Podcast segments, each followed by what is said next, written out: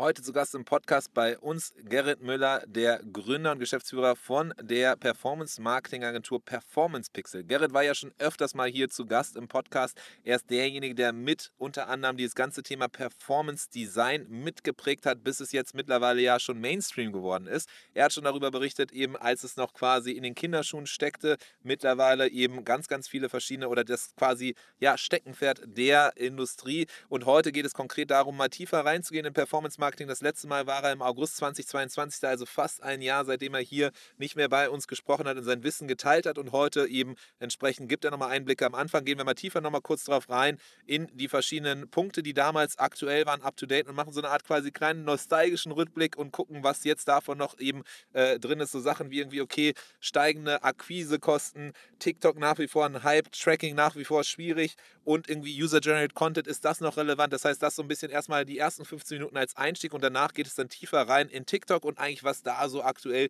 die Sachen sind, auf die man achten sollte. Das Spannende am Ende für mich, das Takeaway so schlechthin von dieser ganzen Folge eigentlich so der Community First Ansatz. Das, was wir ja hier immer leben und irgendwie immer wieder hören von verschiedensten erfolgreichen D2C-Brands, die ähm, hier zu Gast sind und auch immer wieder dafür, äh, darüber sprechen, wie sie in die, in die Beziehung investieren. Die Beziehung mit den äh, Konsumentinnen und Konsumenten, den Kundinnen und Kunden äh, und daraus dann eben eine Community entsteht, die nicht nur einmal kauft, sondern mehrfach und dann eben entsprechend auch anderen Leuten davon berichtet, dass das im Grunde aktuell ein Trend ist, der auch eben sich auswirkt auf das Marketing, weil im, am Ende erfolgreiche Brands, die erfolgreich Werbung schalten auf TikTok, eben genau das tun, nämlich sich so eine Art quasi kleine Inhouse-Mikro-Influencer, User-Generated Content mit eigenen Kundinnen und Kunden aufbaut. Das heißt, dieses Community First halt eben nicht nur Halt macht bei Retention und dieser ganzen ja, äh, Customer Lifetime Value äh, sondern weiter geht auch, dass man das eben dann nutzen kann wiederum äh, für die Akquise und dann eben auch dafür, dass Leute bei einem kaufen. Das heißt, das super spannend als Insight. Ich will gar nicht so weit vorweggreifen. Wir gehen da tiefer rein. Er hat auch verschiedene Cases mitgebracht, berichtet auch aus dem Alltag, so wie man es eben kennt von Gerrit.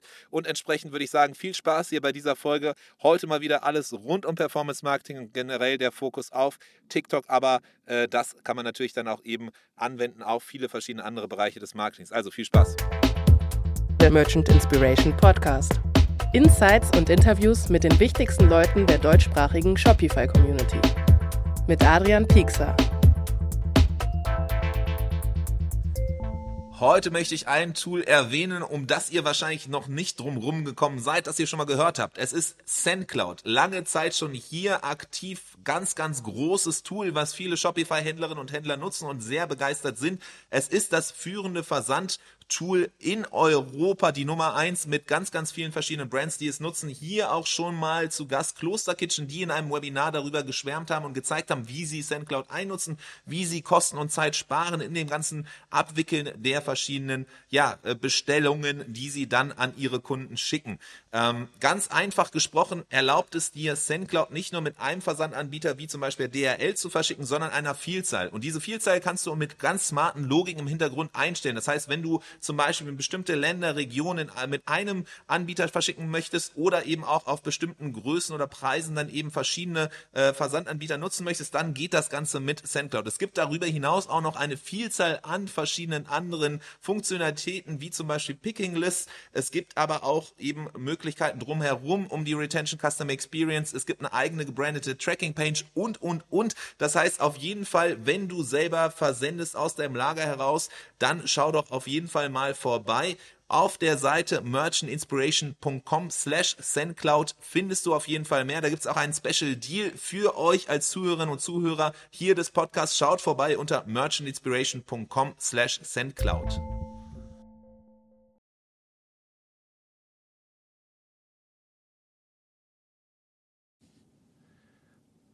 Willkommen bei einer neuen Ausfolge Ausfall. okay, das war schon mal, das war schon mal sehr gut. Idealer Case auf jeden Fall reinzustarten. Man sieht, ich bin auf jeden Fall nicht mehr ganz in Stimmung und nicht mehr ganz in, äh, in äh, im Modus äh, quasi mit Gästen hier tatsächlich zu sprechen. Die 151. Folge des Merch Inspiration Podcast und äh, dieses Mal wieder ein äh, quasi auch schon fast Stammgast mit dabei. Gerrit ist derjenige, der hier schon ja öfters mit dabei war, der rund um das Thema Performance Marketing und rund um das Thema, wenn es darum geht, Ads äh, und Co. zu schalten, Creatives, TikTok auch zuletzt ja immer wieder hier mit dabei und hat seine verschiedensten Informationen, seine verschiedensten äh, Learnings und Insights aus der Vergangenheit hier mit uns geteilt. Und heute ist es endlich wieder Zeit. Ich habe mal nachgeguckt, was der Kalender gesagt hat. Es war tatsächlich August 2022, also äh, im Sommer letzten Jahres, als du das letzte Mal hier zu Gast warst im Podcast. Das heißt, es war wieder höchste Zeit, dass du vorbeikommst und mal so ein bisschen, ja, schilderst, Eindrücke schilderst und, und Input schilderst, äh, Learnings aus der Vergangenheit. Jetzt ja fast ein Jahr, seitdem du nicht mehr dabei gewesen bist. Deswegen freue ich mich umso mehr, dass eben entsprechend wir dem ein Ende bereiten können und du jetzt endlich wieder hier bei uns zu Gast bist. Willkommen im Podcast Gerrit von Performance Pixel. Moin Adrian, ja, freut mich wieder dabei zu sein. Krass, hätte ich gar nicht gedacht, dass es jetzt schon wieder so lange her ist. Äh, letzten Sommer kam mir vor wie gestern, aber du bist ja bei unseren Formaten auch mal wieder zu Gast und wir tauschen uns regelmäßig aus. Ähm, ich glaube, ich muss auch noch ein bisschen reinkommen. Äh, war jetzt ja gerade erstmal äh, fünf Tage Osterzeit, ähm, deswegen absolutes Verständnis dafür, für einen kleinen Versprecher. Und ja, freue mich mega, wieder in der Folge dabei zu sein und die neuesten News mit dir und euch allen hier zu teilen. Ja, sehr, sehr cool. Ich werde es auf jeden Fall auch nicht rausschneiden. Es ist ja alles hier authentisch. Die Leute sind ja schon viel Schlimmeres von mir gewohnt, auch auf jeden Fall was Akustik und Co. angeht. Aber ich äh, gelobe Besserung. Das ist ja auch Teil der ganzen E-Commerce-Games, dass man immer wieder versucht, weiter zu lernen, zu optimieren. Und äh, das bringt uns ja fast auch schon hier zu dem äh, Thema von heute. Wir wollen ja heute wieder tiefer reingehen in Performance-Marketing und gleich dann auch nochmal nä äh, näher reingehen in das Thema der Stunde, wie es ja nach wie vor scheint. Ich meine, das letzte Mal, als du hier was vor einem Jahr war es ja auch das Thema der Stunde und damals auch schon äh, und auch davor schon TikTok immer wieder ein Thema. Aber ähm, dadurch, dass du ja so oft dabei bist, dadurch, dass wir so oft schon gemeinsam gesprochen haben, würde ich ganz gerne mal eine Art neues Format ausprobieren hier im Merch Inspiration Podcast und ähm, quasi sieben Fragen rund um die aktuellen Trends im Performance Marketing erstmal stellen. So eine Art quasi kleiner Lightning- oder Impuls-Moment, wo, wo ich dir einfach mal so Thesen raushaue und du einfach mal so drei, vier Sätzen dazu kommentierst und dann uns eben mal abholst, was so deine Sichtweise, zumindest deine Perspektive auf diese Thematik ist.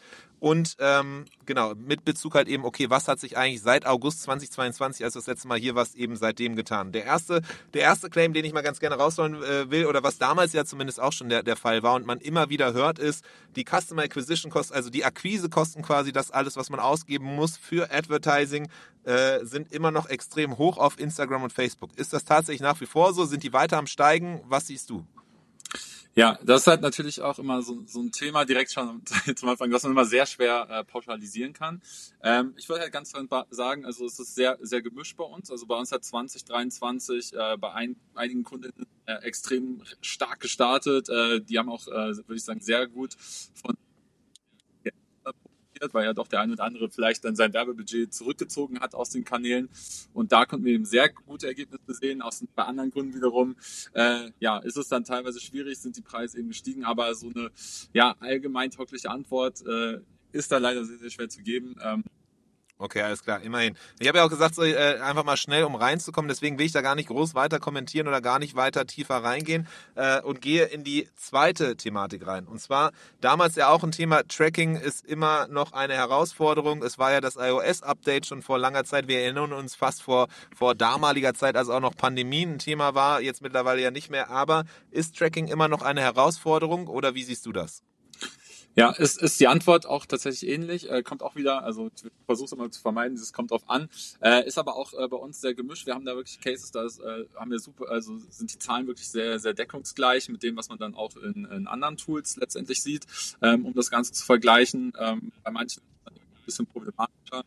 Wichtig ist, glaube ich, hier an der Stelle nochmal äh, zu wissen, da kommt jetzt eigentlich schon wieder das nächste Spannende äh, auf uns zu, nämlich äh, dass Meta da bald wieder was einschränken wird, dass man zum Beispiel personalisierte Werbung ähm, ja, ablehnen kann, also dass BenutzerInnen das äh, sozusagen bald selbst entscheiden können und wir dann nur noch auf äh, ja, Basis von demografischen Merkmalen äh, targetieren können, wenn das Ganze zum Beispiel abgelehnt wird. Also bin mal gespannt, was uns da wieder jetzt bevorsteht und äh, ja, wie sich das Ganze dann im Tracking und Ads Game verändern wird.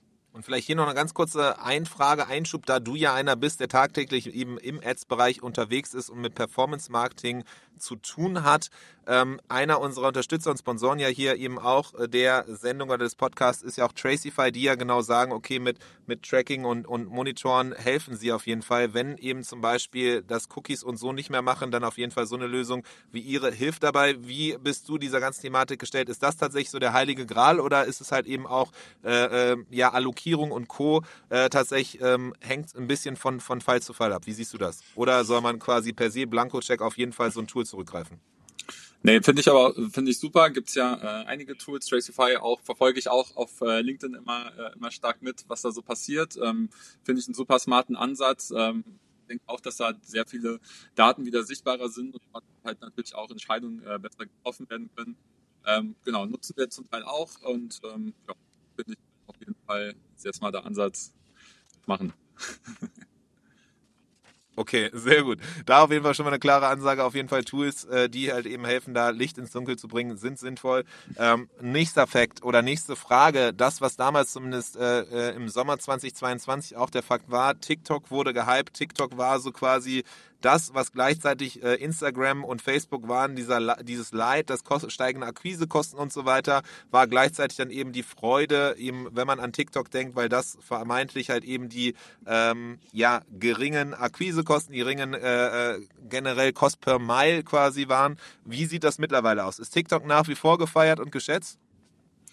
Ja, würde ich auf jeden Fall sagen. Also die äh, steigenden Zahlen äh, ja, geben, geben die Aussage auf jeden Fall recht. Ähm, also es wächst halt immer schneller. Ähm, die Wahnsinn, was äh, die Leute da an äh, durchschnittlicher Dauer pro Woche verbringen. Ich glaube, es sind so über zwölf Stunden im Schnitt. Ich glaube, äh, YouTube im Vergleich sind irgendwie so sechs Stunden im Schnitt, die man da so wöchentlich auf der Plattform verbringt. Also das ist schon sehr, sehr verrückt. Ähm, das, was jetzt gerade spannend ist oder was man sehr, sehr äh, stark beobachten kann, ich glaube, das war im letzten Jahr noch was, wo wir drüber gesprochen haben, wo ich gesagt habe, das wird jetzt so passieren. Das passiert auf jeden Fall gerade, ist, dass jetzt immer mehr ältere Zielgruppen dazukommen und dadurch die äh, Plattform natürlich auch gerade für viele Werbende Werbetreibende immer relevanter wird. Ähm, und man merkt eben halt auch in den Zahlen, dass äh, ja, bestimmte Kampagnen da einfach schon verlaufen. Bestimmt, wir haben ein paar Cases da erzielt, jetzt äh, nicht nur im E-Commerce, auch in anderen Bereichen. Im SaaS und, und Co. Ähm, Lead Gen läuft super. Also man merkt halt wirklich, das wird jetzt älter, die Jüngeren äh, suchen wahrscheinlich schon wieder die nächste Plattform, die vielleicht dann nicht so ganz so alt und, und werblich ist. Aber spannend ist halt wirklich auch gerade, dass, dass es halt immer so, so rasant schnell wächst. Ne? Also das ist ja in der heutigen Zeit jetzt nichts äh, Unnatürliches mehr, aber es ist schon ja sehr spannend und definitiv kein Hype mehr, sondern der, der Hype ist real, sage ich mal. Okay, der Hype ist real, deswegen auch gut, dass wir da gleich tiefer nochmal reingehen, um zu gucken, okay, was geht es äh, oder gilt es rund um TikTok zu beachten, wenn wir gerade über Realness sprechen und der Hype ist real und so weiter. Eine Sache, die du damals auf jeden Fall äh, quasi so auf die Watchlist gesetzt hast, darauf, wo man mal gucken sollte, quasi als das neue Social ähm, Media Plattform, ähm, was man im Auge behalten sollte, war Be Real. Ist das nach wie vor so oder ist das so ein bisschen quasi äh, in die Schublade gerutscht, äh, wie es so, so ein Clubhaus oder ähnliche äh, Sachen waren? Naja, ist ja äh, genauso schnell, wie so ein TikTok äh, dann entsteht und äh, groß wird, äh, genauso schnell kann auch andere Sachen wieder weg sein. Und äh, das würde ich dann mal auf das Be Real beziehen. Äh, da ist, kräht schon lange kein Hahn mehr nach. Also ich habe es schon lange nicht mehr gehört, dass es jemand nutzt. Das war zeitlang am Ziel genutzt. TikTok hat ja die Funktion auch zum Beispiel mit aufgegriffen, dass man da einmal am Tag diese Push-Benachrichtigung bekommen hatte und dann habe ich das gepostet. Gab es dann auch nochmal so einen extra Reiter für, den gibt, der ist mittlerweile wieder raus aus der App. Äh, auch das hat sich nicht so nicht so richtig durchgesetzt. Aber ähm, aus dem Hause, ähm, ich glaube, es ist aus dem Hause ByteDance auch, also von den von äh, von TikTok dann entsprechend dass die, äh, da ist gerade ein sehr, sehr großer Hype um eine neue Plattform, die nennt sich äh, Lemonade. Und das könnte jetzt halt äh, die Plattform sein, also die bricht gerade in den USA und China äh, ganz App-Download-Charts, also auch schon mehr als Tinder und Co. Äh, wird sie runtergeladen. Also Lemon und 8 wird es geschrieben. Und es ist so ein bisschen, ja, so eine Mischung aus äh, Pinterest und ähm, ja, wie könnte man das vergleichen? Es ist schon wieder so ein bisschen eingefangen, das ist wie so kleine, kleine Blogs, äh, um ja. die es geht. Also sehr, sehr spannend. Ist in Deutschland jetzt noch nicht verfügbar, aber das, äh, soll, das sollte man jetzt auf jeden Fall mal im Auge behalten, äh, wie die Gen Z äh, ja, und Co., also vielleicht jetzt nicht nur für die Gen Z, aber ich denke mal, dass bald muss ja wieder eine neue Plattform sein, wenn jetzt die ganzen älteren Zielgruppen auf TikTok unterwegs sind und sich da breit machen, ob das dann eben das neue Ding wird. Also sehr, sehr spannend auf jeden Fall, würde ich jedem mal raten, schon mal Fokus drauf zu haben, denn auch was ich glaube ich in der letzten Folge schon mal gesagt habe, ist ähm, Plattform immer schön früh verstehen, äh, einer der ersten sein, direkt Reichweite aufbauen, weil es gibt nichts Wichtigeres für die Plattform am Anfang, ähm, als ähm, euch Reichweite zu geben, beziehungsweise dass ihr möglichst lange auf dieser Plattform bleibt, euch da Reichweite aufbaut, damit sie natürlich äh, wächst und ja, deswegen immer da schon ein kleines Auge drauf haben.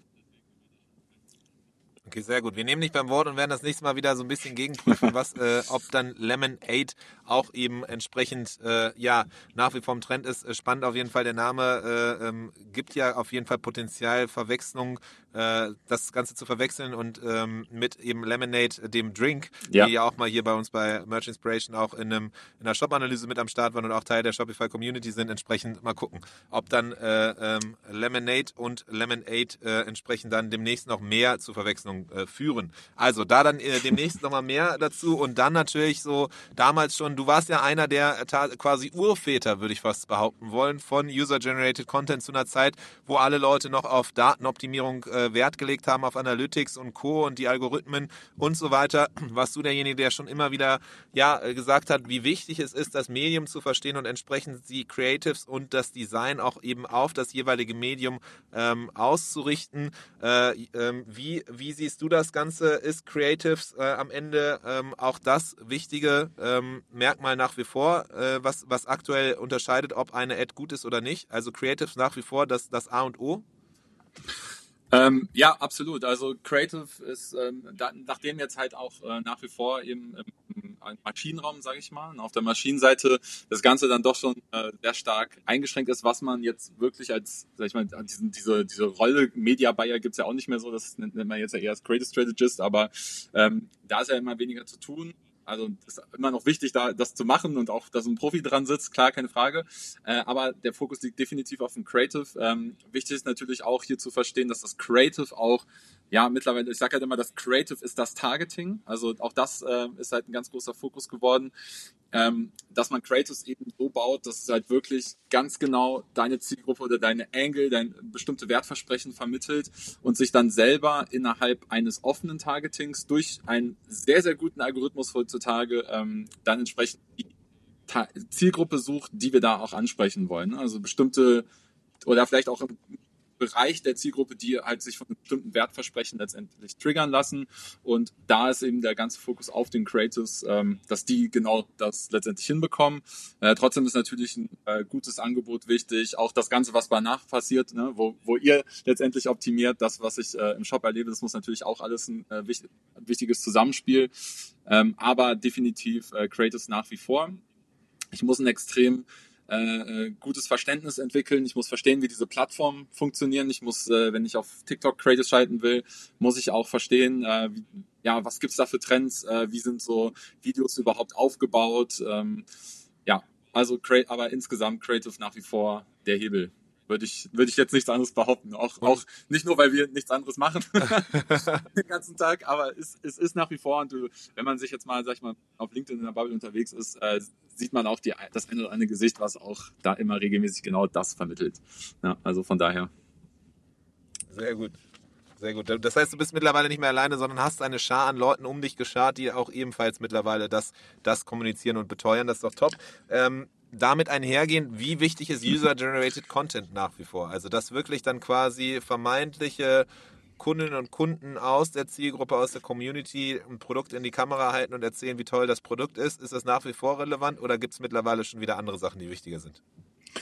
Also ich würde sagen, wenn ich jetzt mal äh, so in unsere Setups schaue, also klar, TikTok äh, ist sowieso nochmal gesondert, da nutzen wir nur also User-Generated Content ist halt auch mittlerweile so ein Begriff, den kann man sehr, sehr breit aufsplitten. Ne? Das, da verstehen viele auch sehr unterschiedliche Sachen drunter. Ähm, es ist aber, sag ich mal, overall gesehen, sind das schon unsere umsatzstärksten Creatives letztendlich. Also da, wo die meiste Performance drüber läuft.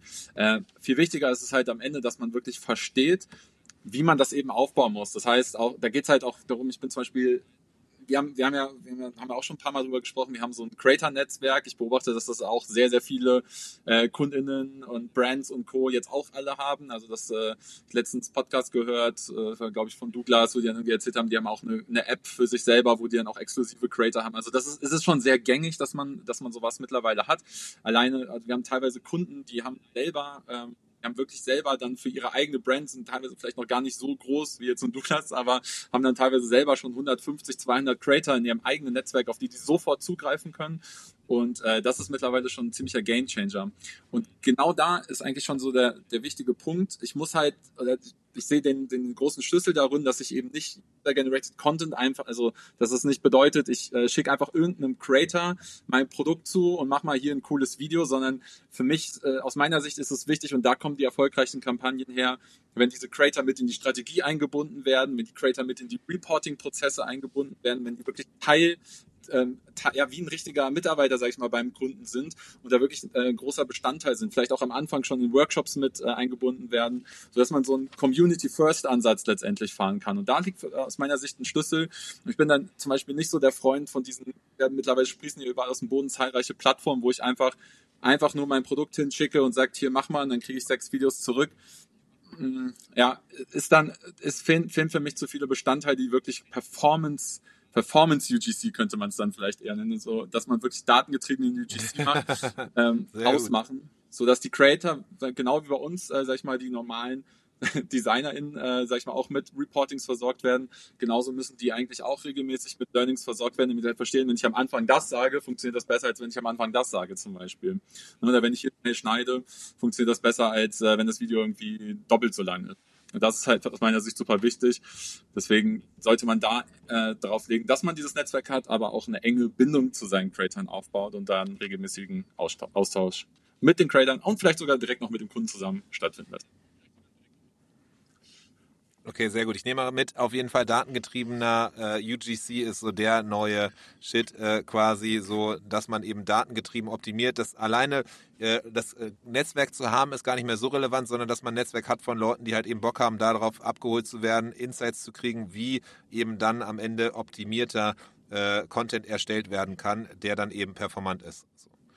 Ähm, auf jeden genau. Fall spannende Weiterentwicklung hier, das zu sehen.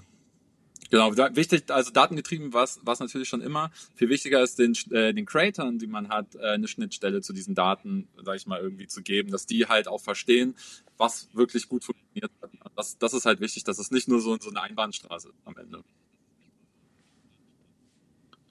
Total. Okay, cool. Das heißt, da auf jeden Fall haben wir jetzt hier schon mal einen guten wilden Ritt gemacht. Ähm, Gibt es sonst irgendwelche Trends und irgendwelche anderen Sachen, wo du sagst, okay, das ist auf jeden Fall auch was, worauf man ein Auge legen sollte? Da sollten wir wahrscheinlich dann nochmal in einer anderen Session demnächst nochmal tiefer reingehen und drüber sprechen.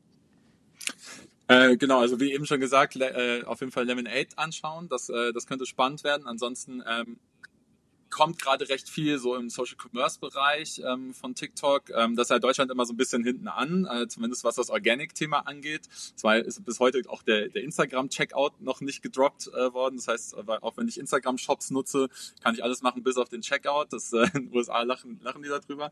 Ähm, dann ähm, ja, also bei TikTok, äh, TikTok Video Shopping äh, Ads, also jetzt im Ads Bereich, das, äh, da kommen immer mehr Funktionen, sind auch noch nicht alle in Deutschland ausgerollt. Ähm, aber das ist auf jeden Fall auch was, was, äh, denke ich, ja, äh, ein weiterer spannender äh, Teil werden wird.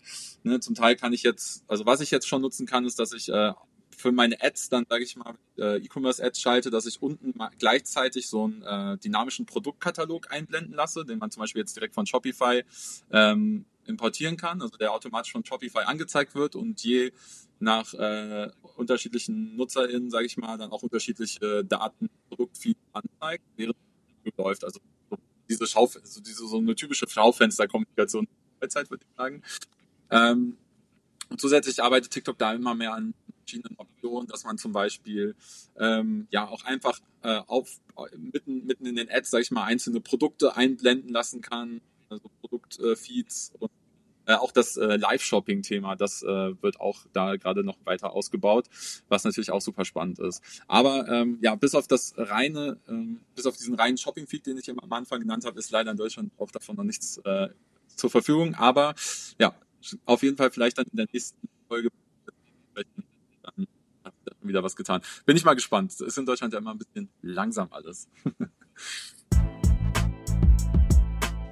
ein Tool, was ich jedem Händler und jeder Händlerin ans Herz legen kann, wo ich glaube, dass es auf jeden Fall Sinn machen würde, es schon viel, viel früher gekannt zu haben. Pathway Solution, das Tool rund um Buchhaltung, Rechnungen und äh, Steuern für Shopify, vor allem für den deutschsprachigen Raum. Das Tool, was selber Shopify auch äh, jedem ans Herz legt, denn es hilft dir da, alles konform aufzusetzen und viel Nerven, Kosten und Mühen zu sparen. Guck mal vorbei unter merchantinspiration.com slash pathway und du findest da auf jeden Fall mehr Informationen zu dem Tool. Okay, das heißt, es gibt auf jeden Fall einige Features, die da äh, schon ausgerollt sind in den USA, wo man schon mal so ein bisschen in die Zukunft gucken kann, um zu verstehen, was uns quasi hierzulande dann erwartet. Du hast schon ein paar Sachen genannt und parallel dazu dann eben so ein Thema, was vielleicht dann auch nochmal spannender ist, ist dieser ganze Thema, äh, Themenbereich, gut, Live-Shopping einerseits, wobei das dann ja in den verschiedenen Apps äh, stattfindet, als auch dann eben generell äh, Social Commerce auf jeden Fall als, als Themengebiet.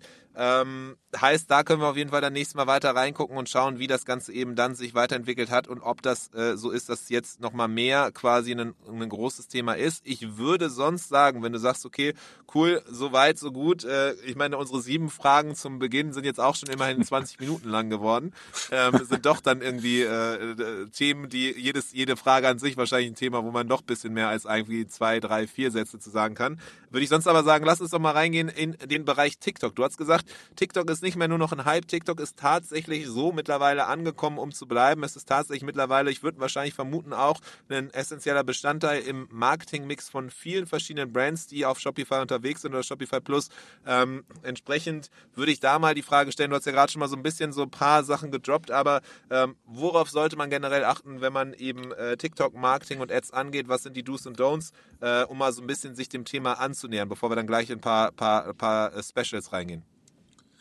Ja, auf jeden Fall. Also ähm, ich denke, dass das Wichtigste ist, ist, wie eben schon gesagt, erstmal so ein grundsätzliches Verständnis äh, für die Plattform zu entwickeln. Das, damit meine ich jetzt auch äh, auf der organischen Seite, habe ich auch jetzt viel im, im Austausch gelernt. Ähm, mittlerweile viele haben, haben dann Inhouse, kleine Inhouse-Teams, äh, mit denen sie regelmäßig zum Beispiel Content produzieren äh, für den organischen Bereich, damit einfach, äh, weiß nicht, zwei, dreimal die Woche was rausgeht. Und ich finde, an, da, daran kann man eben schon sehr, sehr viele Learnings ziehen und einfach selber schon mal anfangen, Verständnis äh, für die Plattform zu entwickeln.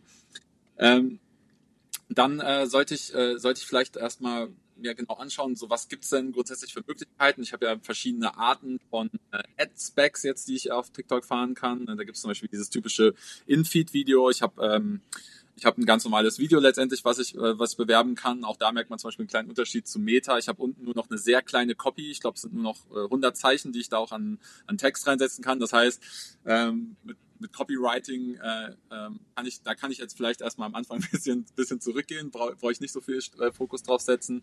Aber wichtig ist halt, dass ich äh, verstehe, welche Ad-Formate gibt es. Also zum Beispiel In-Feed-Ads, äh, dann gibt es so Top-View-Ads zum Beispiel. Das sind die sind ein bisschen teurer, die sieht man immer, wenn man die Plattform aufmacht. Da hat man direkt am Anfang dann eine komplett äh, füllende Ads und eben halt zum Beispiel diese verschiedenen äh, Shopping-Geschichten, die ich genannt habe, die dann noch dazukommen. Ähm, dann ähm, sollte ich, ähm, wie eben auch schon gesagt, einfach ein, ja, an, schnellstmöglich anfangen, ähm, ja, ein Creator-Netzwerk zu haben, also zum dazu zu haben, dass ich irgendwie mit Creatoren arbeiten kann. Dafür gibt es zum Beispiel aber auch den Creator Marketplace bei TikTok ne, wo, ich, ähm, wo ich mir eben anschauen kann, wie viele Follower haben die schon, mit wem haben die gearbeitet, ähm, kann mir Beispiele anschauen. Ähm, aber das ist sozusagen letztendlich ein wichtiger Schlüssel und dann eben zu schauen, ob man dann vielleicht sogar überlegt, dass man die in, bei sich mit ins Team holt, also klein, vielleicht kleinere Creator, die nicht, nicht so super viele Follower haben und mit denen zusammen zum Beispiel halt auch zu lernen. Also das ist ein super, super wichtiger ähm, äh, Bestandteil von so einem Team und dann halt darüber zu lernen, okay, wie kann ich letztlich so ein aufbauen. Und grundsätzlich ähm, noch, noch mal ein ganz anderes Thema, das war jetzt ja ein bisschen mehr creative-lastig, sind aber auch, finde ich auch so ein Thema, so Unit Economics äh, Verständnis zu bilden, gerade äh, häufig haben wir letztens, habe ich damit äh, mit dem Felix äh, erst drüber gequatscht hier bei uns, ähm, dass das halt einfach gerade am Anfang so eines Prozesses ist es halt häufig so die Frage, ja, welchen, welchen ROAS äh, brauchen wir letztendlich? Und dann weil, kommt dann irgendwie, ja, vielleicht ROAS 3 und dann sind wir profitabel, aber anhand von einem ROAS zum Beispiel kannst du ja eigentlich letztendlich gar nicht bewerten, ist der Kunde letztendlich damit auch wirklich profitabel. Ähm, unterschiedliche Produkte, die Produkte haben unterschiedliche Margen letztendlich. Und da finde ich, ist es halt wichtig, dass gerade für dieses Thema Unit Economics, will ich hier gar nicht so breit äh, darauf eingehen, aber halt einfach, dass man da für die Metriken gegenseitiges Verständnis hat. Das heißt, wenn ich als E-Com-Brand mit einer Agentur zusammenarbeite, müssen beide Seiten einfach im Onboarding-Prozess, finde ich, einen sehr starken Fokus darauf legen, das einmal aufzuschlüsseln und wirklich ein Verständnis dafür zu entwickeln, damit man langfristig da überhaupt sinnvolle Entscheidungen treffen kann. Weil selbst mit einer sehr guten Datengrundlage am Ende ähm, kann ich halt nicht unbedingt entscheiden, hier ist ein ROAS 3 oder hier ist ein ROAS 2, ist das jetzt gut oder schlecht. So, ne? Und das, das ist halt nochmal wichtig zu verstehen. Ähm, ansonsten ja, wenn so, sag mal, für die, jetzt erstmal nur, es geht ja jetzt nur, wie man anfängt mit den TikTok-Ads. Fangen wir mal, wollen wir, wollen nicht so. genau. Genau. Also was sind, was sind so die Sachen, worauf man achten soll? Ich nehme mit auf jeden Fall, du hast es schon gesagt, so ein Grundverständnis für die Plattform entwickeln und einfach verstehen, wie TikTok läuft und funktioniert. Und dafür muss es ja, das war auch die letzten Mal, dass du schon gesagt hast, so einfach mal selber mit dabei sein, selber konsumieren, idealerweise auch selber eben Content erstellen, um zu verstehen, was funktioniert, was nicht, worauf es ankommt. Dann generell so ein Creator-Netzwerk aufbauen, auf jeden Fall auch eine Sache, die wichtig ist. Insights generell und Daten halt eben in dieser ganzen Datenbank, die TikTok ja auch zur Verfügung stellt, was ja besonders ist, was ja auch was war, was was du in den letzten Malen auch immer schon wieder gezeigt hast, so was da einfach an Fülle an Informationen und, und Insights quasi gibt, die TikTok komplett transparent offen bereitstellt. Und dann eben äh, ganz spannend auch auf jeden Fall nochmal, du hast es ganz am Anfang auch schon erwähnt und jetzt eben gerade nochmal Creator in-house quasi reinholen oder auch aufbauen, sodass du quasi so in-house auch wirklich so deine eigene quasi kleine Schar an Leuten hast, die dann da eben äh, aktiv ist. Und genauso wie es dann eben als, als fünfter Punkt quasi Grundverständnis für die Plattform gibt, braucht es auch eigentlich ein Grundverständnis von der E-Commerce-Seite für die Unit Economics Economics, ähm, sodass auch da halt eben das Bewusstsein da ist und Verständnis da ist, okay, so ein ROAS, also Return on Ad Spend, also das, was quasi ein Vielfaches von dem, was man dann quasi Geld ausgibt, wie viel Umsatz wird reingeholt, ist manchmal gar nicht so relevant, weil es halt gar nicht so viel über den Profit oder die Profitmarge aussagt, deswegen da dieses Grundverständnis haben. Das sind so die, die fünf verschiedenen Punkte, die du jetzt erwähnt hattest, die, auf die es ankommt, generell erst einmal. Auf jeden Fall. Ja, gerade auf den letzten Unit Economics ist ein bisschen tricky, aber ähm, das ist halt, ich denke mal, eine der häufigsten Fragen, die auch immer in Events und Co. gestellt werden, ist halt, wie viel, welchen ROAS brauche ich oder wie viel, wie viel Spend muss ich ausgeben oder, oder sowas. Und ähm, wenn man da, wenn man da halt wirklich am Anfang mal in einem Workshop sich das zusammen aufschlüsselt ähm, und da beide Seiten ähm, ein gründigeres Verständnis entwickeln, ähm, gibt man da auch ganz andere die Fragen und versteht dann vielleicht auch, warum diese Frage zum Beispiel jetzt in so einem Q&A am Ende von einem Vortrag nicht so einfach zu beantworten ist, weil es halt immer total unterschiedlich ist. Aber ohne das geht eigentlich, kann man eigentlich wirklich keine sinnvollen Entscheidungen treffen sonst. Ne? Das ist aber alles nur so halb, halb gar am Ende. Deswegen wichtiges Thema. Okay, spannend. Das ist auf jeden Fall auch so, genauso wie es jetzt gerade immer mehr halt diesen Trend gibt hin zu Retention und auch irgendwie, wie hält man eigentlich die Leute im Shop, ist so eine andere Sache, die ich immer mehr sehe. Zumindest, vielleicht ist es auch so eine Bubble-Sache, ne? aber irgendwie gefühlt auf LinkedIn und irgendwie, wenn man mit verschiedenen Leuten spricht, dieses Verständnis für Unit Economics, dass man nicht pauschal irgendwie auf Umsatz guckt, dass man nicht pauschal irgendwie auf die Conversion Rate oder so guckt, sondern eher halt gezielt halt reingeht auf eben Profitmarge und kleinteiligere, datengetriebenere Entscheidungen macht. Das scheint auf jeden Fall gerade auch immer mehr so eine Sache zu sein, die in verschiedensten Aspekten anscheinend anscheinend auch im Performance-Marketing auf jeden Fall immer relevanter wird und an Relevanz gewinnt. Und da gibt es ja auch verschiedene Wege, wie man das Ganze machen kann. Entweder über ein eigenes Sheet, äh, in dem man das halt eben runterbröselt, oder halt eben auch in verschiedensten Shopify-Apps und Tools, die ja dann eben helfen, da eine bessere Übersicht zu finden. Ähm, ich glaube, ich hatte es öfter schon mal genannt. Der Max war ja auch schon mal hier zu Gast im Podcast von Get Klar, die ja helfen, das weiter runterzubrechen, wenn es um Customer Lifetime Value geht, so eine Retention X, aber auch dann eben ein paar andere Sachen. Ähm, so sind auf jeden Fall da, glaube ich, ganz spannend, sich das vor Augen Augen zu führen und da einen besseren Überblick zu kriegen. Okay, dann generell vielleicht nochmal so, ähm, Gerrit, auch, auch da wieder so, ich, ich merke gerade heute, ist irgendwie so ein nostalgischer Rückblick so ein bisschen. Ne? Ich, ich konfrontiere uns beide immer mit irgendwie Aussagen aus der Vergangenheit, aber vielleicht ist das auch irgendwie, zeigt das mal, wie lange wir halt eben nicht mehr miteinander hier zumindest im Podcast gesprochen haben. Ähm, Worauf kommt es eigentlich bei TikTok-Ads äh, generell an im Kanal? So, wenn ich das vergleiche mit dem, was ich irgendwie im Kopf habe von der Vergangenheit her, von damals, ist es so, es muss irgendwie authentisch sein. Auf jeden Fall so gestellte Videos auf gar keinen Fall, darf gar nicht sein, sondern es muss authentisch sein. Es, es kommt auf jeden Fall auf die Hook am Anfang an, dass es halt eben äh, gut geschnitten ist, dass ein Überraschungsfaktor da ist, irgendwas, was einen so ein bisschen durchzieht durch das Video und auch vor allem dann eben schnelle Cuts und so weiter. Ist das nach wie vor so oder was hat sich da getan? Ja, auf jeden Fall. Also die, also ich sage mal Hook, Schrägstrich, äh, äh, Sumstopper. Also das ist, findet beides sozusagen in den ersten äh, zwei bis drei Sekunden statt. Ähm, ist, ist nach wie vor das Wichtigste, weil wie eben schon gesagt, das Targeting kommt ja aus dem Creative oder aus dem auch im, im Organic Content. Und, äh, wir versuchen halt innerhalb dieser in dieser Zeitspanne zwei bis drei Sekunden am Anfang die äh, richtige Zielgruppe zu catchen, den richtigen Winkel zu catchen und deswegen da zum einen wichtig, dass ich irgendwas mache, was Aufmerksamkeit zieht und zum anderen, was aber auch klar macht, dass ich nur die, dass nur die Aufmerksamkeit äh, von der richtigen Zielgruppe, sage ich mal, geschenkt wird. Ne? Das ist, das sind immer so zwei Faktoren. Das heißt, ich könnte jetzt am Anfang eine Bombe explodieren lassen oder sonst irgendwas äh, Krasses passiert oder es reicht auch, wenn so eine Zoom-Fahrt irgendwie kommt oder sagt, jemand sagt einfach Hey oder sowas am Anfang. Das erzeugt erstmal Aufmerksamkeit. Aber ich, wenn ich jetzt zum Beispiel Handtaschen verkaufe, ähm, will ich am nächsten Schritt, ähm, dass nur diese, nur die Leute die Aufmerksamkeit schenken oder länger dabei bleiben im Video, die sich jetzt auch für diese Handtaschen zum Beispiel interessieren.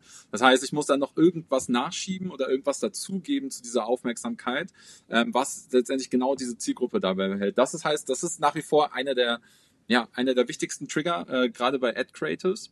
Ähm, ich muss aber gleichzeitig danach natürlich auch schauen, dass die Leute auch ähm, mein Creative anschauen. Wenn, äh, bei TikTok äh, sprechen wir jetzt ja nur äh, von Video Creatives primär. Ich muss also versuchen, schauen, welche, äh, welche Patterns ähm, in dem Creative sind wichtig, dass die Leute sich das anschauen. In dem Fall häufig sind es dann eben schnelle Schnitte. Ähm, es passiert relativ viel. Atempausen sind weggeschnitten. Ähm, man hat irgendwie animierte Untertitel unten im Video wird noch irgendwas eingeblendet, wenn ich über irgendwas spreche.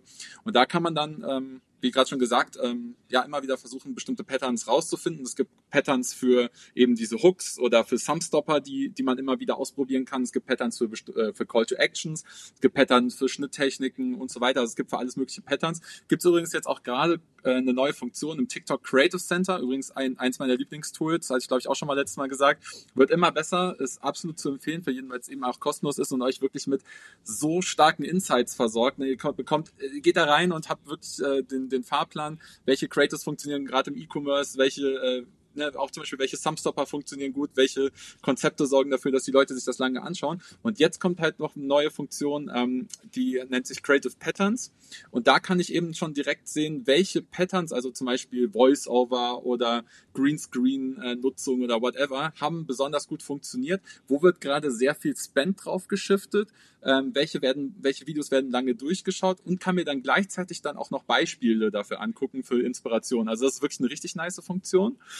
Und ähm, grundsätzlich um nochmal kurz äh, das abzuschließen, um jetzt, äh, zu, wenn wir jetzt auf diesen Aufbau einmal schauen von so einem Video, dann hatte ich eben ja schon gesagt, äh, Hook, Thumbstopper sind so am Anfang. Und wir haben eigentlich ganz gute Erfahrungen damit gemacht, gerade mit diesen UGC-Geschichten, dass man das immer in diese Aufschlüsselung reinpackt, dass man danach ein Problem darstellt, also was ist das Problem, dann auf die Lösung eingeht, dann äh, eine Produktdemo, dann äh, verschiedene Benefits oder Beispiele dafür und dann kommt der Call to Action. Und das ist auch nochmal ein extrem starker Gamechanger, wenn man, wenn auch die Creator, sage ich mal, so ein Konzept bekommen und dann wirklich die einzelnen Bestandteile, ich, ich, bin, ich springe auch immer mal wieder tatsächlich als Creator ein hier für einzelne Brands bei uns. Deswegen ähm, bin, kann ich selber davon sprechen, das ist wirklich sehr hilfreich, wenn man das in diese einzelnen Bestandteile ausblittet, so ein Creative, und dann halt auch bestimmte Wordings schon vorschreibt, ähm, kann die Creator extrem gut damit arbeiten und man kann auch vorher sicherstellen, dass man eben ähm, der Aufbau des Creators auch schon mal so sichergestellt ist, dass er auf einer ja, recht performanten Grundlage basiert und kann dann da eben bestimmte Patterns an den einzelnen Stellen eben auch identifizieren und immer wieder einsetzen. Ne, und so hilft man dem Creator dann direkt auch bei der Konzeption ähm, ja, die richtigen Bestandteile zu nutzen. Genau, viel tiefer würde ich jetzt gar nicht mal einsteigen, aber okay. ich denke mal, gibt schon mal einen ganz guten Überblick, ähm, was wichtig ist.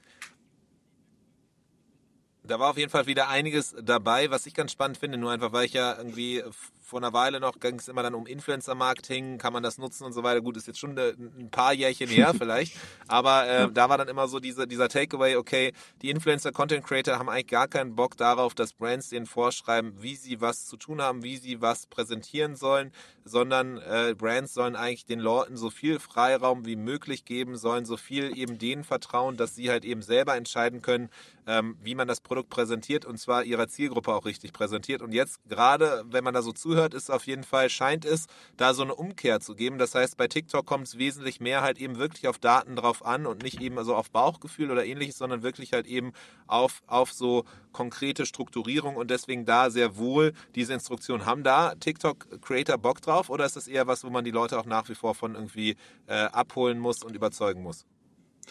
Also ich glaube, man muss das äh, einmal komplett aufsplitten in äh, mindestens zwei Parteien. Also es gibt einmal die Partei, die sind selber ähm, kommen halt, sind dann vielleicht auch diese Influencer oder werden es gerade oder haben auf jeden Fall, sag ich mal, auch schon das Auftreten dafür. Ähm, das merkst du halt relativ schnell. Also wir haben jetzt bei uns im Netzwerk so um, um die 100 Creator und äh, da hast du dann, das ist auch sehr, sehr geteilt und dann machen wir wissen wir jetzt schon, äh, mit, mit, wir arbeiten mit Creator A zusammen.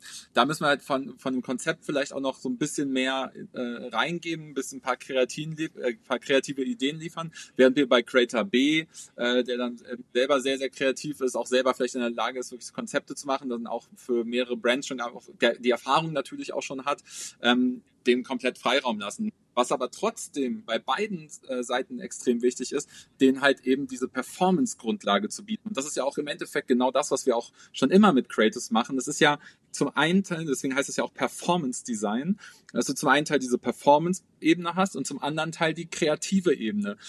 Das Ding ist nur, wenn die Creator selber eben jetzt vielleicht nicht gerade in den Reportings mit drinstecken oder vielleicht jetzt auch nicht mit den Zahlen so viel anfangen können, ne? wenn ihr irgendwie äh, CTR von 4,6 Prozent und hier haben wir einen Thumbstopper von 50 Prozent und so. Ne, das müssen wir denen natürlich dann trotzdem erklären und äh, auch für die schon im Vorfeld werten wir dann aus, hey, in, in, in bei, ähm, weiß ich nicht, in 100 Case, in den letzten 100 Cases, die wir analysiert haben, wurde hier dieser kleine Sticker, also es gibt so einen Fragesticker in TikTok zum Beispiel, ne, haben wir diesen kleinen Sticker am Anfang des Videos aufploppen lassen mit einer Frage drin bei den Ads. Das hat fast immer für äh, Rates über 40 Prozent gesorgt. So, das ist dann halt schon mal so eine Information, die wir auch erfahrenen Creatern dann immer mitgeben, weil das, das diese Performance-Grundlage ist. Aber natürlich kann er den kreativ einbinden, wie er möchte. Und das ist halt nochmal dann der Unterschied. Ne? Man muss wirklich einmal trennen Performance und Kreativität. Und beides kommt, soll dann am Ende nur zusammenkommen. Und dann muss man eben noch diese beiden Arten, mindestens zwei Gruppen von Creatern unterscheiden, wo die einen vielleicht noch nicht so viel Erfahrung haben und dann ähm, natürlich dafür dann wahrscheinlich auch günstiger sind und äh, man dann eben mehr in der Konzeption noch zu tun hat und mehr Kreativität reingibt, während man den anderen dann sagt, hey, der Kunde wünscht das, alles klar, kriegt man ein Video zurück, aber immer auf Performance basiert eben. Okay, verstanden. Das heißt, man darf es nicht verwechseln mit eben Mikromanagement, dass man alles bis aufs Wort genau vorschreibt, sondern eher sagt, hey, guck mal, folgendes hat einfach extrem gut funktioniert, folgendes sind jetzt die Insights und Learnings aus der letzten Kampagne, folgendes hat gut funktioniert, folgendes war mittelmäßig, hier verschiedene andere Sachen und dann muss, liegt es immer noch an dem Creator selber, dann halt eben das zu verwerten und zu überlegen, wie man das dann eben einbettet. Und das zusammen ist halt eben dieses datengetriebenere Arbeiten und dieses datengetriebene, äh, ja, Creative erstellen am Ende. Das heißt, auch da zieht ein, immer mehr halt eben Daten auszuwerten und anzuwenden. Genau, also ich würde da, da vielleicht auch noch eine kleine Unterscheidung treffen. Äh, Vorschreiben gibt es tatsächlich auch.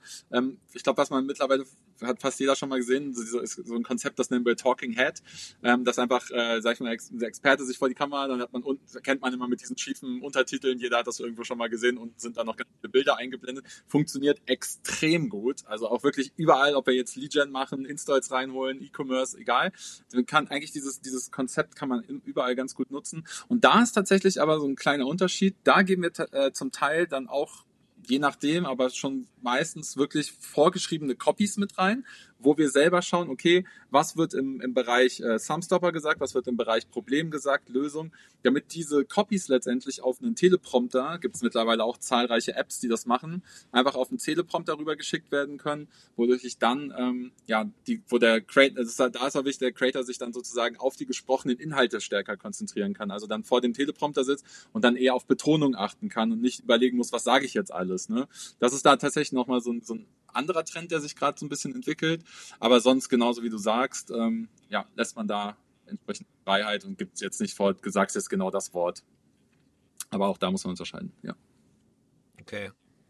Okay, mega spannend auf jeden Fall, das so zu hören, zu sehen, wie sich das alles mittlerweile weiterentwickelt und was da für Strömungen gibt.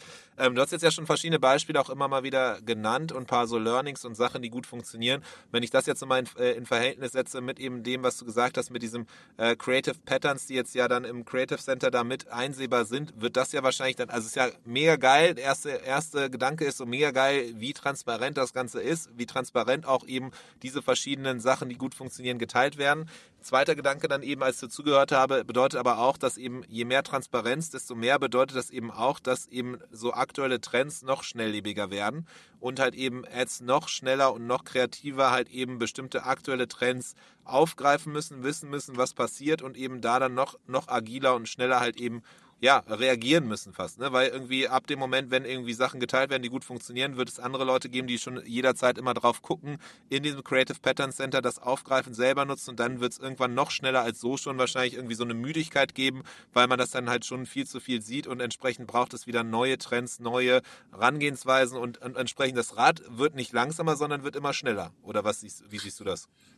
Genau, also es gibt, da muss man auch mal unterscheiden, es gibt so, es gibt Trends, die sind extrem schnelllebig, es gibt aber auch bestimmte, ich weiß nicht, ob man dann noch als Trend bezeichnen kann, ähm, aber bestimmte, äh, bestimmte Sachen, die sind halt, die funktionieren nach wie vor, also die, die funktionieren jetzt auch irgendwie schon seit einem Jahr, kann man noch aufgreifen, aber ja, äh, bin, bin ich total bei dir auf jeden Fall, also es, man merkt es schnell, weil die Leute haben halt Zugang, du hast, es gibt noch andere Funktionen im Creative Center, wo ich mir einfach äh, so Trend-Rankings anschauen kann, da kann ich mir Hashtag, Hashtag-Trends anschauen, da kann ich mir Musiktrends anschauen und alles.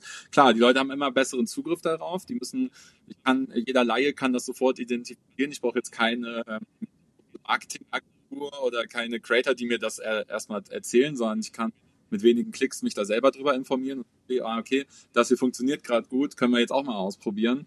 Dementsprechend kann ich mir vorstellen, dass das Ganze dann auch natürlich äh, schneller gesättigt ist. Und äh, so ist es halt eben auch. Also es ist, die Erfahrung haben wir, glaube ich, noch nie bei einer anderen Plattform gemacht, wie jetzt bei TikTok, dass das Ganze so schnell geht. Und das, das finde ich halt auch total spannend, wenn ich äh, in, in der Schulung bin, also wenn ich äh, größere Brands schule, die natürlich dann auch komplexere, also umso größer die Brand, umso komplexer sind natürlich dann die Strukturen innerhalb. Und wenn die dann irgendwie vielleicht zum Beispiel noch aus dem Fernsehen ja. kommen, dann ist das Game sowieso noch mal ein bisschen anders aufgebaut. Und wenn du denen dann erzählst, hey, wir müssen hier einen Trend, äh, wir müssen in der Lage sein, ein Konzept zu schreiben, für einen Trend aufzugreifen. Teilweise müssen wir das dann innerhalb von einer Woche hinbekommen können, diesen Trend aufzugreifen. Die sagen mir dann, ja, da bei uns ist es dann vom Zeitraum eher so ein halbes Jahr, wo wir dann sowas umsetzen können. Da ist es dann natürlich schon extrem äh, schwierig. Aber das ist tatsächlich ähm, schwierig. Ne? Das, da, da muss echt noch viel umgebaut werden an, an, an vielen Baustellen. Ich, ich kenne ja die Strukturen da, aber das, dafür muss man dann halt in der Lage sein. Das heißt, auch viele Brands sind dann gar nicht in der Lage, auch so schnell ähm, mitzumischen in dem Ganzen. Ne? Der Merchant Inspiration Podcast. Jede Woche eine neue Folge. Abonnier ihn und verpass keine Folge. Aber das ist auf jeden Fall mega spannend, das zu sehen. Und irgendwie, äh, während du das auch so gesagt hast, habe ich gedacht, ey, eigentlich wäre das ja mega spannend, irgendwie zu sehen, mal gucken, ob das halt eben auch irgendwann auf Shopify so Einzug erhält, weil am Ende äh, zu sehen, wie, welche Sachen gut im Shop funktionieren, sei es dann eben bestimmte Technik auf einer Kategorieseite, was Filter angeht, was irgendwie die Darstellung von Produkten angeht, was die Darstellung auf Produkten auf Produktseiten angeht und so. Eigentlich ist das ja nichts anderes als, als genau das, was du beschreibst, eben mit den Creatives äh, auf zum Beispiel TikTok, wo man dann eben erkennt, okay, folgender Hook funktioniert gut, folgender Frame funktioniert gut. Und genauso sind ja genau diese Techniken eigentlich was, was man ja auch anwenden kann im Online-Shop und äh, genauso halt eben auch dahingehend gucken kann, okay, was sind aktuelle Sachen, die gut funktionieren, um das Produkt gut zu präsentieren, um die Story gut zu, zu erzählen. Am Ende ist das ja auch nichts anderes als ein Creative auf einer anderen Art und Weise, der Online-Shop. Ähm, und ähm, insofern, und, und am Ende ist ja so ein bisschen das, was wir als Agentur machen, ja auch genau das, gucken am Markt, was funktioniert, verstehen, was extrem gute Wege sind, Produkte zu inszenieren, dann zu, auch ein Matchmaking zu machen zwischen, okay, für welche Branche, für welche Produkte funktioniert was extrem gut, um das dann eben auch auf verschiedene ja, unserer Kundinnen und Kunden auszurollen, damit die davon profitieren. Und an sich könnte man ja sagen, so, ich wäre mal, wär mal interessiert daran zu wissen, ob dann irgendwie solche Gedanken auch bei Shopify halt eben stattfinden, dass die halt eben immer weiter dahin gehen, in diese Logiken ähm, zu schauen, okay, so eine Art von Auswertung, dadurch, dass so viele Leute Shopify benutzen, das gleiche System und so weiter, ob dann eben der Online-Shop in irgendwie vielleicht zwei, drei, vier, fünf Jahren halt eben von jetzt genau in so eine Richtung sich bewegt, dass halt auch die Storefronts, die wir sehen und die wir, die wir kennen, halt vielleicht auch in so eine Richtung äh, sich entwickeln. Ja, auf jeden Fall. Könnte ich mir auch äh, extrem gut vorstellen. Vielleicht, also vielleicht wäre das gar nicht so eine schlechte Maßnahme. Ich glaube, zum Beispiel bei Meta hast du gemerkt, ähm, die haben da echt ähm, sehr, sehr viel zurückgehalten. Da hat es eigentlich kaum Einblick. Es gab immer diese Meta Ads Library, da konntest du halt sehen, was für Ads äh, rausgefahren wurden.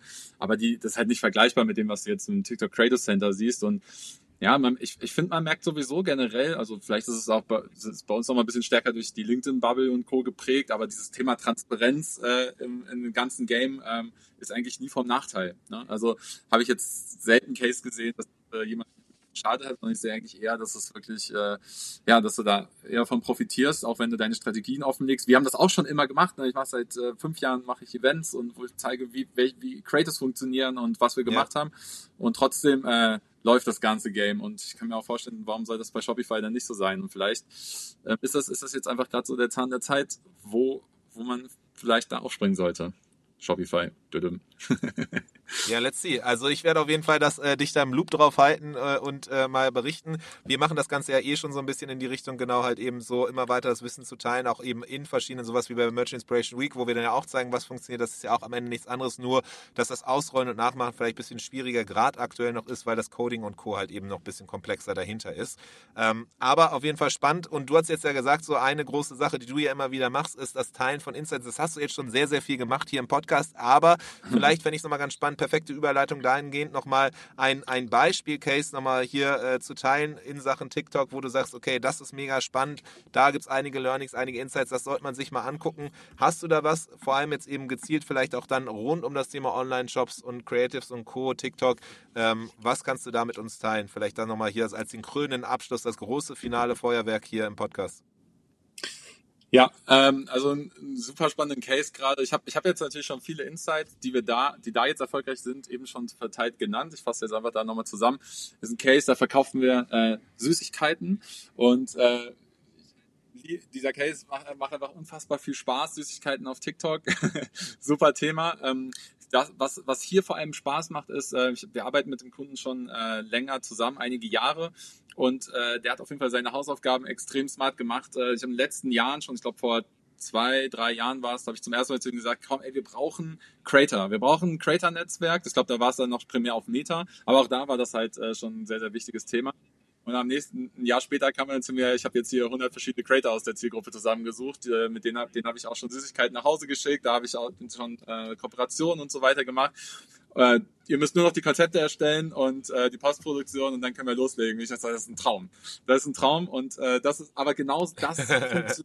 aber es funktioniert wirklich extrem gut. Wir haben das letztes Jahr so gefahren, dieses Jahr ähm, haben wir wieder so ein Case gemacht und wirklich die Creator sind da, die warten nur auf die Konzepte, ähm, nehmen das Ganze auf. Es ist ähm, in dem Fall kann man halt sagen, das Learning ist jetzt wirklich, wir haben wir treten mit mehreren Creatoren auf, mehrere unterschiedliche.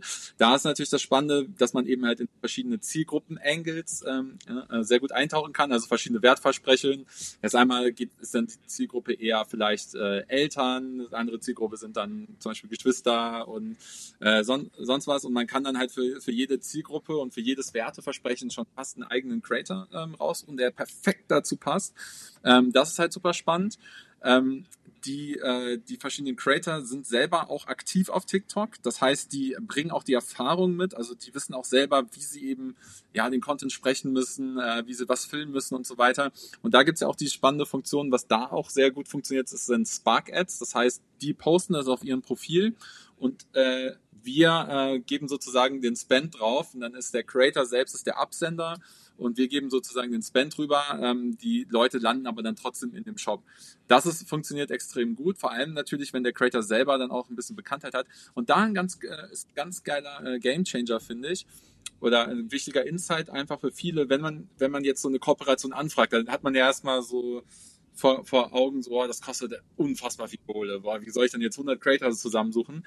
Aber in dem Case merkt man zum Beispiel auch, dass wir oder dass die, diese Werbeanzeigen maßgeblich auch dazu beitragen. Ich meine, so ein Creator, für den ist natürlich eine ganz wichtige Metrik, zum Beispiel Follower äh, zu generieren. Das trägt maßgeblich dazu bei, mehr Follower zu generieren, weil das Produkt passt perfekt auch zu dem, was die Creator kommunizieren. Und äh, die bekommen natürlich so äh, deutlich mehr Reichweite. Und ich merke das immer selber, wenn ich, ne, ich habe ja eben schon gesagt, bin da auch teilweise als Creator mit drin. Ich mach, bin dann vor allem Creator, wenn ich irgendwo Vorträge halte, für die, äh, ja, für, für die ähm, Unternehmen bin ich dann, baue ich dann auch sozusagen eine Spark Ads, die die dann, dann für, äh, von mir schalten können. Und ich merke, ne, es geht dann auch ums Thema Marketing, Creative Design, also passt zu mir. Und ähm, man merkt wirklich, wie viel, wie viel mehr neue Follower allein nur über diese äh, Kooperation reinkommen. Und das ist natürlich ein extrem starkes Argument, was ich so einem Creator dann liefern kann, wodurch natürlich auch die Kosten gar nicht so stark sein müssen. Also man kann da auch dann viel dann darüber regeln, ich, schicke ein Produkt zu und hey, guck mal, wir, wir schieben halt äh, ein paar Tausender Werbespend äh, am Tag vielleicht über deine Ads.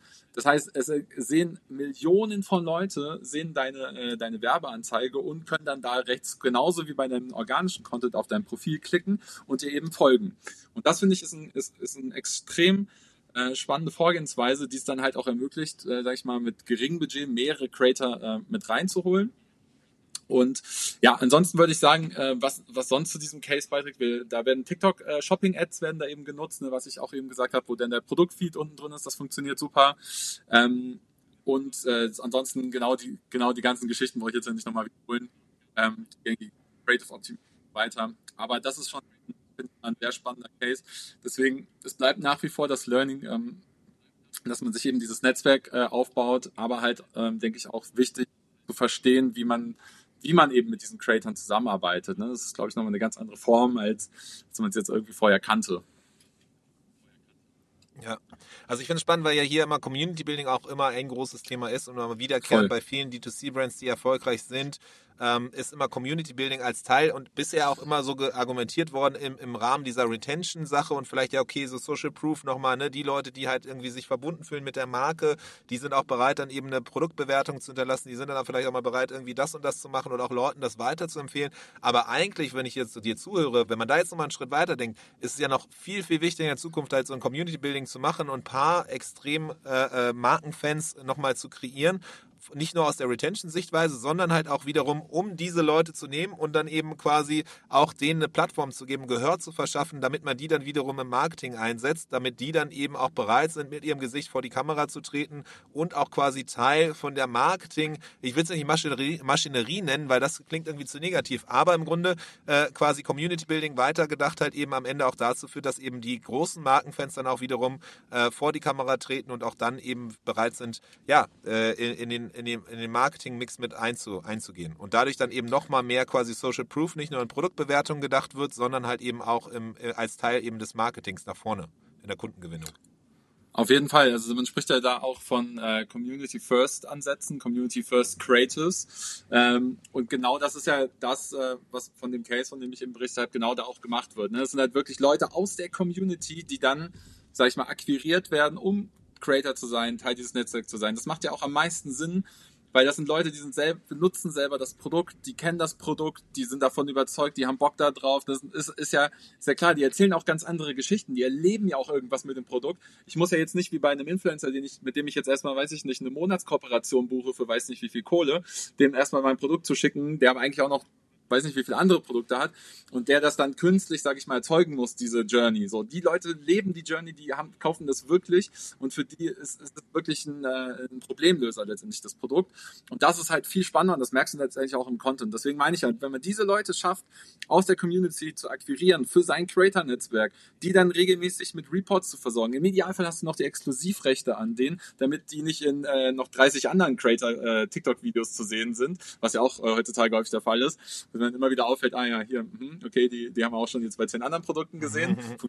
trotzdem, aber das ist natürlich dann noch so der Master Key. Vielleicht baust du dir, hatte ich ja eben schon gesagt, hier ähm, baust du dir noch eine komplette App, wo dein eigenes Network drin ist, äh, dass du daraus verwaltest. Kann man dann endlos weiterstricken, aber genau das ist halt eben, finde ich, das Wichtigste, um wirklich, äh, um wirklich echten UGC äh, zu produzieren und nicht diesen Billo Pro, äh, ich, ich nenne es immer so hart, aber diesen Billo UGC, wo einfach irgendwie Hauptsache Produkt in die Kamera, ein paar Learnings mit rein, aber null authentisch. Und das merkt natürlich die, die Community und die Zielgruppe, ne? Wenn das, es funktioniert wahrscheinlich auch irgendwo, aber das ist halt wirklich das, womit wir die besten Erfahrungen haben. Und auch das, was ich im Austausch immer wieder höre, Community First, äh, Creators bauen, darauf sollte der Fokus liegen.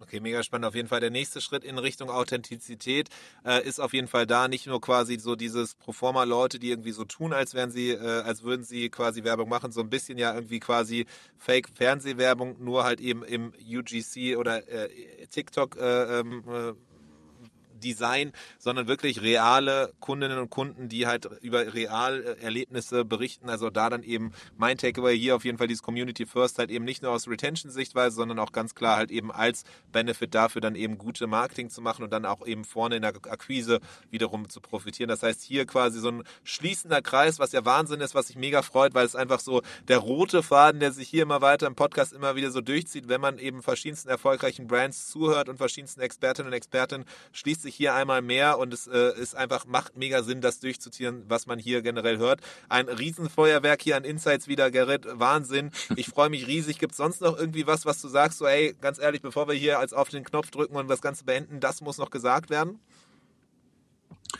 Boah, äh, was, wir haben ja schon echt viel gesagt. Ähm, ich kann, ich würde eine Empfehlung aussprechen, jetzt für 2023, weil ja auch immer fra äh, alle fragen so, wo, was so die Prediction, wo muss der Fokus draufgelegt werden.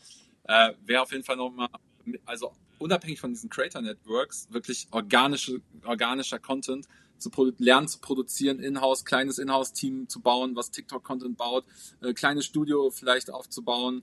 Ähm, und regelmäßig zu posten, Erfahrungen damit zu sammeln. Ähm, gerade jetzt in Zeiten, wo die CR, also, ne, CRCs zum Teil natürlich auch äh, bei vielen sind sie ja eben teurer geworden, deswegen auch da ähm, und also Fokus auf Retention ist natürlich auch damit ein großes Thema. Also wirklich regelmäßig Content äh, schalten, damit man eben die Kunden auch bindet, äh, brandet. Äh, ich denke, dass da einfach dieses Jahr extrem, dass ein extrem großer Hebel wird und ähm, ja, man sieht es halt auch ganz, es halt sehr leicht zugänglich geworden ist. Also ich mache das, ist gerade ein sehr großer Bestandteil von, von äh, TikTok-Workshops, äh, die ich zum Beispiel gebe, ist dann halt ähm, äh, in die Praxis zu gehen und lernen, wie man wirklich ohne, ohne große Erfahrung vor der Kamera ähm, solche Sachen spricht. Ne? Ich habe es eben genannt, zum Beispiel diese Talking Head Geschichten, dass man einfach diesen Teleprompter sich hinsetzt, sich mal einen Text schreibt und einfach mal äh, was aufnimmt ähm, und vielleicht ein kleines Studio hat. Ähm, super, super spannende Cases schon entstanden. Ähm, da würde ich auf jeden Fall einen Fokus drauf legen ähm, und auch das äh, bildet einfach eine super Grundlage, um dann halt auch vielleicht direkt Creatives zu produzieren, weil die sind jetzt auch gar nicht so weit weg von dem, was man da organic mäßig aufbaut. Sehr gut. Du hast gerade schon das Stichwort gegeben. Du machst auch regelmäßig Webinare, du machst auch regelmäßig Workshops. Frage dahingehend, wenn man jetzt mehr erfahren möchte, das ist ja hier nur wieder das Kratzen an der Oberfläche. Wenn man aber mehr erfahren möchte rund um TikToks und Co. oder auch eben generell Creative-Erstellung und den ganzen Kram drumherum, wenn es um Performance-Marketing und Co. geht, ähm, wo kann man mehr zu dir erfahren, zu den anstehenden Events? Ähm, man kann äh, mehr erfahren auf äh, www.performancepixel.de natürlich, auf unserer Website. Ähm, ansonsten auf LinkedIn, Gerrit Müller, äh, denke ich, da kommt man auch überhaupt nicht dran vorbei. Und ähm, ja, ansonsten in unserem Newsletter, zu dem man aber auf unserer Website findet. Also ich denke mal, unsere Website www.performancepixel und dann unter den Reiter Event, da ist immer alles aufgelistet. Und ja, ansonsten LinkedIn, ich denke, LinkedIn ist, ist die safeste Quelle hier. Sehr gut. Alright, das ist doch auf jeden Fall ein wilder Ritt wieder gewesen. Viele Informationen, viele Insights rund um TikTok und auch generell das Ganze drumherum, wie man das Ganze angehen sollte. Gerrit, riesen Dank, dass du dabei warst. Nach August 2022 endlich wieder hier zu Gast im Podcast und äh, sicher nicht das letzte Mal. Entsprechend würde ich einfach da, es damit belassen und sagen, okay, dann freue ich mich aufs nächste Mal mit dir, Gerrit. Bis dahin, mach's gut. Ja, ja, danke für die Einladung auf jeden Fall. Freue mich auch schon sehr aufs nächste Mal. Mal gucken, was sich wieder alles verändert hat. Und wir haben ja auch noch das eine oder andere Thema in der Kiste. Also gibt genug, über das wir sprechen können. Also vielen Dank. Grüße hier aus äh, Frankreich und äh, freue mich aufs nächste Mal. Das war der Merchant Inspiration Podcast in dieser Woche. Wenn du es noch nicht getan hast, abonniere uns. Bis zum nächsten Mal.